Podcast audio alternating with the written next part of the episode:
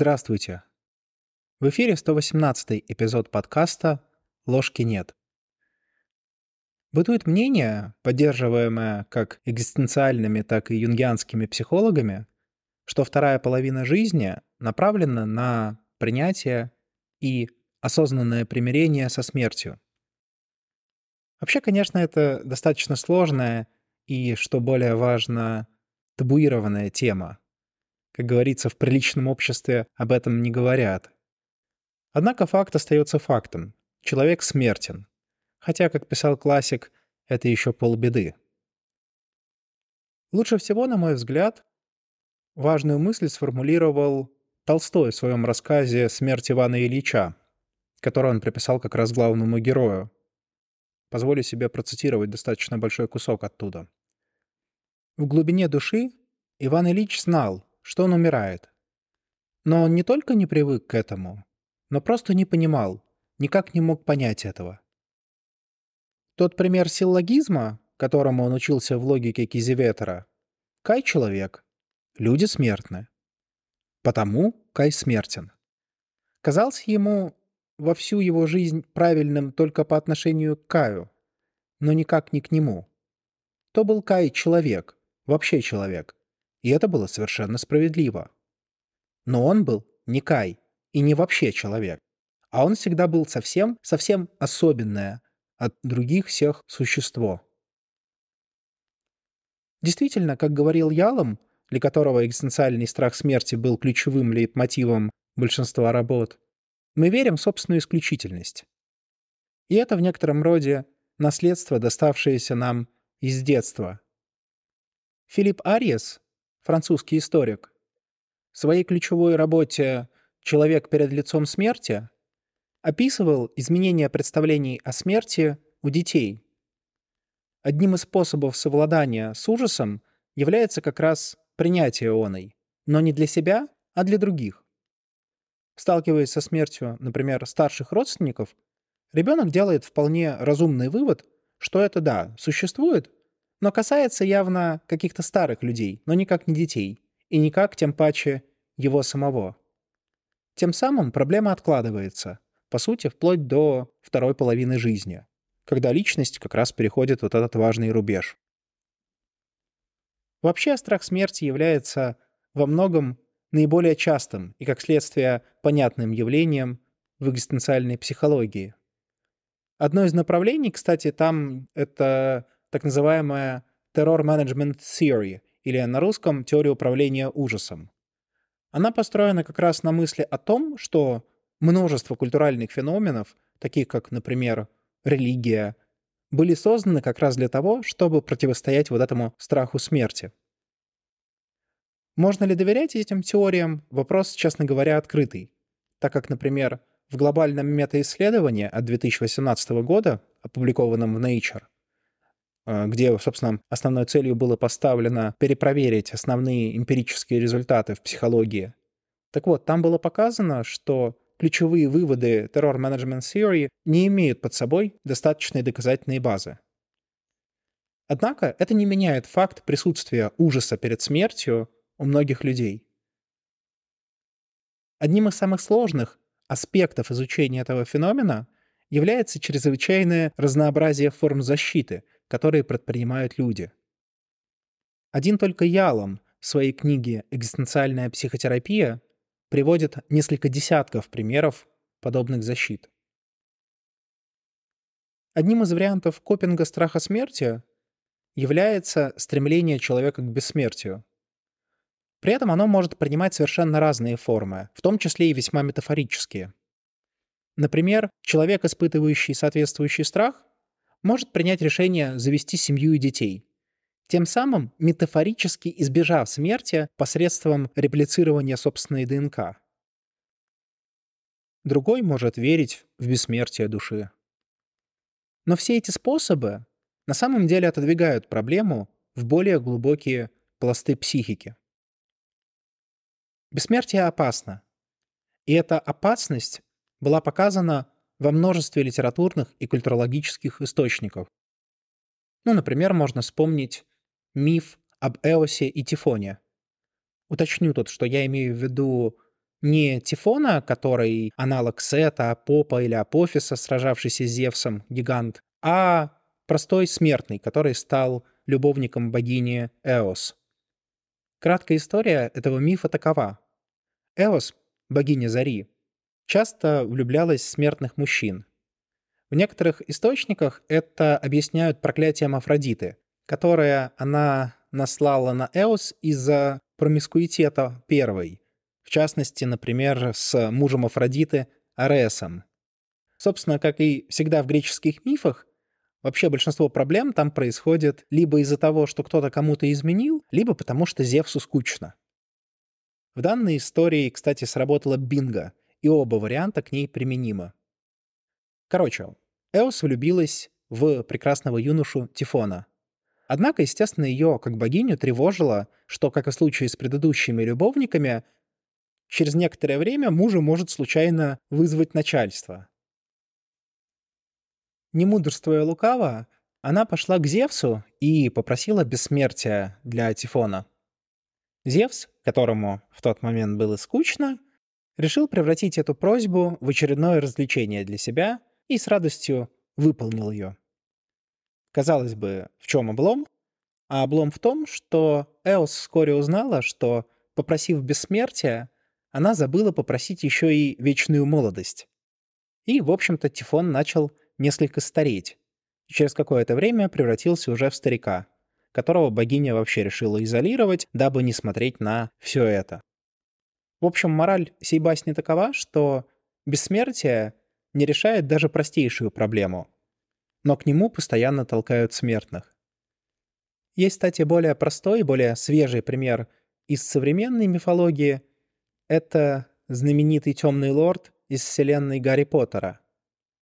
Страшась смерти, он не остановился ни перед чем. Ни перед раскалыванием собственной души, ни перед убийством, в том числе и ребенка. К чему это привело, нам прекрасно известно из замечательных книг Джоан Роулинг. Был перспективный, пусть и темный волшебник, а стало непонятно что. Конечно, проблема гораздо шире, нежели просто вечная молодость, которая подчеркнута в мифе об Эос и Тифоне. Холлис пишет, «Если бы мы были бессмертны, ничто не имело бы никакого смысла, ничто не имело бы своей цены. Но мы не бессмертны, а потому имеет значение каждый сделанный нами выбор. Именно совершая выбор, мы становимся людьми и находим смысл своей жизни. Вот это уже гораздо более серьезное заявление. Человек живет смыслами, хоть какими-то. Если их нету, то нет и мотивации, а значит и энергии для того, чтобы вообще совершать какие-либо действия. В общем, вывод из вышесказанного получается следующим. Во многом именно смертность человека делает значимыми совершаемые выборы и действия. Таким образом, одной из задач перевала в середине пути является достижение свободы от страха смерти. Тут, кстати, очень интересная семантика. Экзистенциалисты различают два типа свободы. Свобода от и свобода для. Более важным является как раз второй тип свободы — свобода для.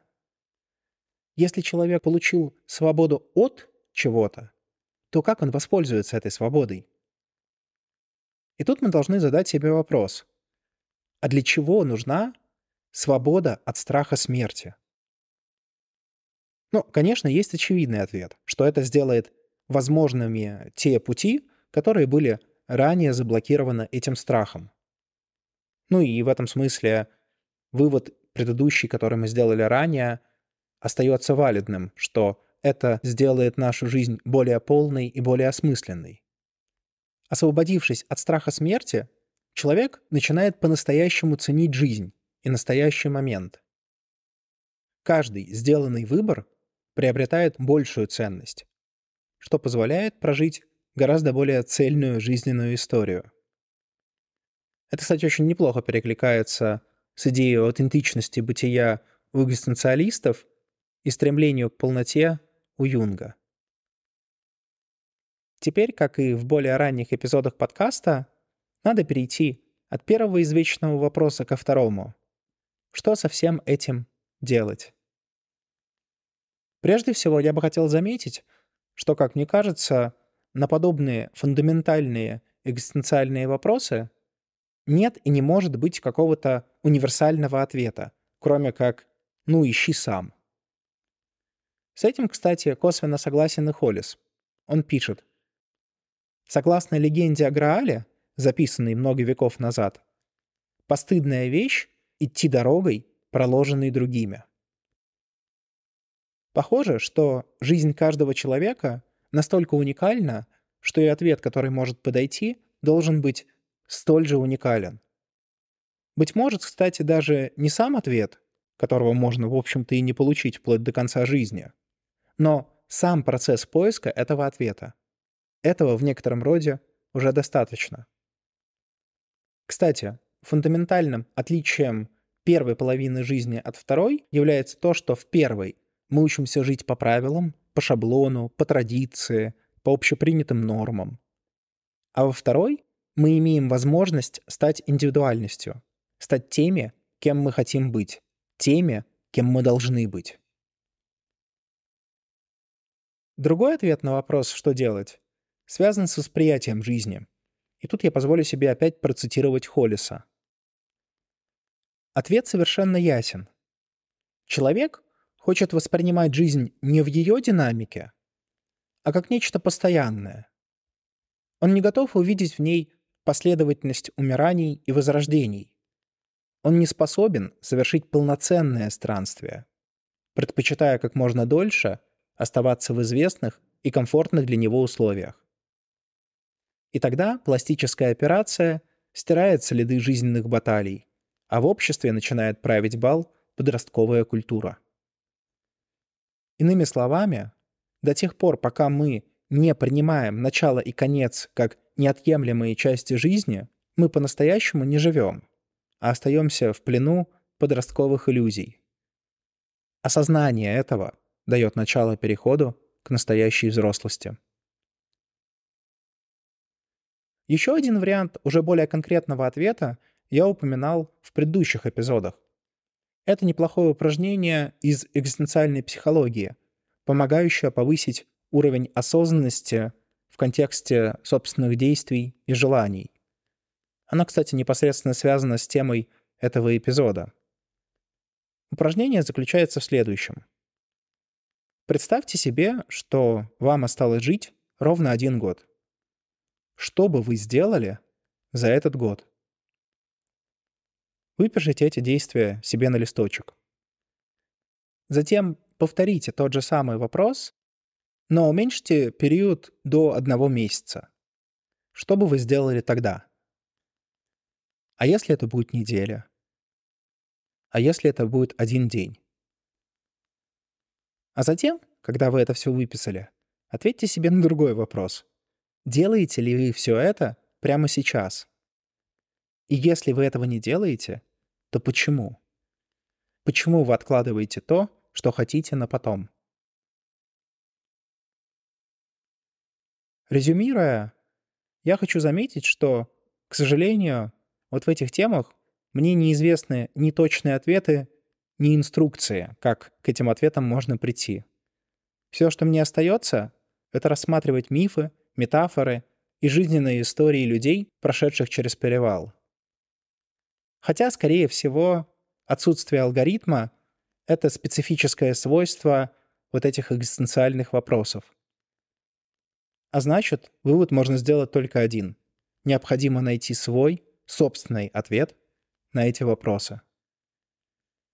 Завершить я бы хотел замечательной цитатой из писем Юнга. «Жизнь это короткий эпизод между двумя великими таинствами, которые в действительности суть одно. С вами был подкаст «Ложки нет». До новых встреч!